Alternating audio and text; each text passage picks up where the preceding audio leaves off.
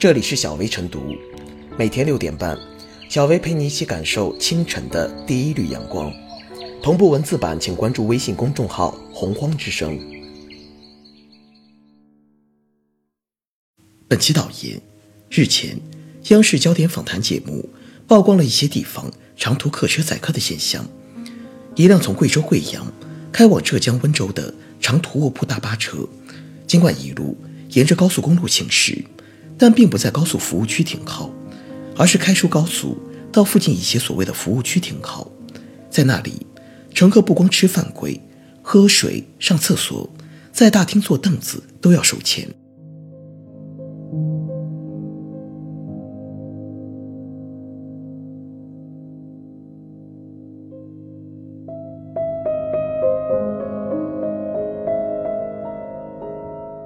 假服务区辣手宰客，哪来的神通？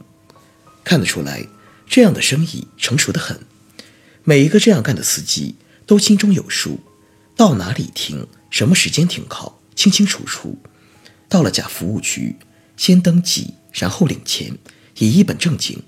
正所谓货钱两讫，行云流水。而司机领钱之后，想必就是白吃饭休息了。同样的场景。十多年之前，我在成都到康定的线路上经历过，那个送货上门的司机吆五喝六，神气得很。不意今天又看到他的高级版本，司机当然与服务区有默契，把一车人拉过去肯定要消费，而因为这样的服务区很多，司机也有选择余地，所以拿钱吃饭也就理直气壮。这些都不奇怪，奇怪的是这样的生意。如何能够明目张胆地进行，又如何能够持续十多年、二十多年？那些有管理权限的职能部门干什么去了？根据《中华人民共和国道路交通运输条例》规定，运营车辆不按批准的客运站点停靠，或者不按规定的线路、公布的班次行驶的，处一千元以上三千元以下的罚款；情节严重的，由原许可机关吊销道路运输经营许可证。这一规定的执行主体是交通运输部门，然而，当记者采访当地交通部门时，该部门却表示管不了。同样，高速交警部门也认为此事不归自己管。至于说这些动辄能够容纳上千人的假服务区是不是通过了消防检查，也无人知晓。现状就是，这些明显存在宰客行为以及严重消防隐患的假服务区，居然存在了很多年。且至少到目前为止，没有部门表示为此负责。据知情人士透露，这样一个不起眼的服务区，一年能收入几千万。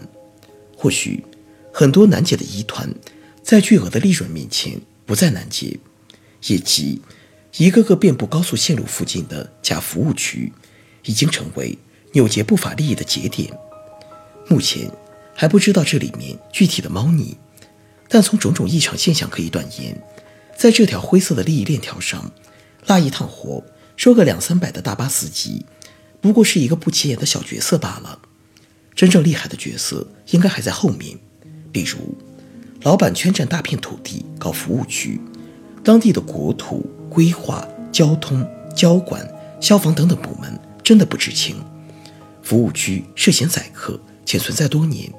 公安、市场监管等部门也治不了，又是为什么？春运已经开始，大批农民工启动了返乡模式，其中很多人都会选择这种跨省的卧铺大巴。这些散落在全国各地辛苦工作的乘客，不能成为部分不法分子肆意收割的韭菜。对此，有关方面应深入调查，早日收了这些假服务区的神童。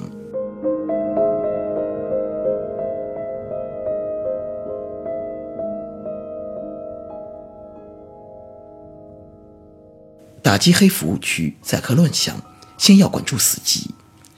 黑服务区宰客，并不是突然冒出来的乱象，各地此前就长期存在，也多次被媒体曝光过。在媒体的采访中，一位司机说，贵州到浙江一路上有不少于五十家这样的服务区，数量的泛滥，足可见乱象之普遍。而为什么积弊难除？央视的采访也提供了答案。处于多部门监管的灰色地带，于是各部门相互推诿。报道发出后，交通运输部发布通报，要求相关省级交通运输主管部门立即组织开展调查核实，例行整改，要求运输主管部门在当地党委政府领导下，会同公安、应急管理、市场监管等部门，加强执法监督，对其经营资质、安全、卫生、消防条件和价格行为，开展经常性的监督检查。通报的要求。当然是有针对性的，点名多部门联合作战，但需要注意，基于对现实环境的了解，这种跨部门联合监管，往往是在特殊时间点、特殊事项上的应急作战，很难设想其能够成为监管常态。所以，对于黑服务区这种长期存在的普遍乱象，更有必要通过摸排调查，搞清楚主要的问题所在，明确承担首要监管责任的主体。只有改变谁都有责任，又谁都可以把责任推给别人的现状，才能够有效终结监管失位的尴尬。此外，目前的监管举措主要针对黑服务区，但其实，在宰客链条中，还有一个责任很大却缺乏足够监管重视的群体——客车司机。明明有正规的高速服务区，这些司机不停靠，为了黑服务区给的提成小费，绑架乘客。将他们送去备载，客车司机在灰色生意中起到了非常关键的作用。如果能管住司机，问题就能解决大半。黑服务区的人总不能跑到高速上拦车拉客，所以，在要求地方加大对黑服务区的打击之外，更具立竿见影效果的是加大对客车司机的管理。前些年，高速正规服务区的服务跟不上。价高质次的现象普遍存在，客车司机将乘客拉到外面私营服务区，多是为了省点钱。但经过这些年的发展，正规服务区基本已经能满足乘客需求，再拉出去，通常就是司机利用信息不对称、欺骗、欺负乘客。由此应该明确，去私营服务区才是例外。监管部门要设立相应的举报电话，一旦有举报司机。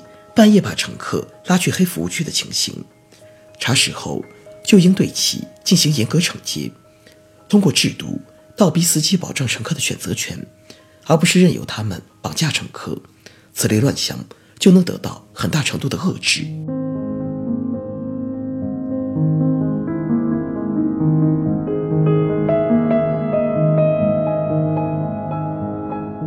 最后是小贝复言，面对假服务区。勾结大巴车司机宰客，交通运输部的表态很及时，既要有人管，并且要依法管。地方有关部门既要各司其职，又要形成合力，这是行政履职的基本操守，也是守土有责的必然要求。假服务区明目张胆存在多年，暴露出一些管理者工作缺位、履职不力，应依法依规严肃处理，包括假服务区的经营者和大巴司机。一流城市要有一流治理，不仅需要砥柱般的责任意识、担当作为，还需要绣花般的细心、耐心、巧心，以环环相扣的接力治理，打响城市的品质品牌。任何一个环节掉链子，都是让制度刚性形同虚设。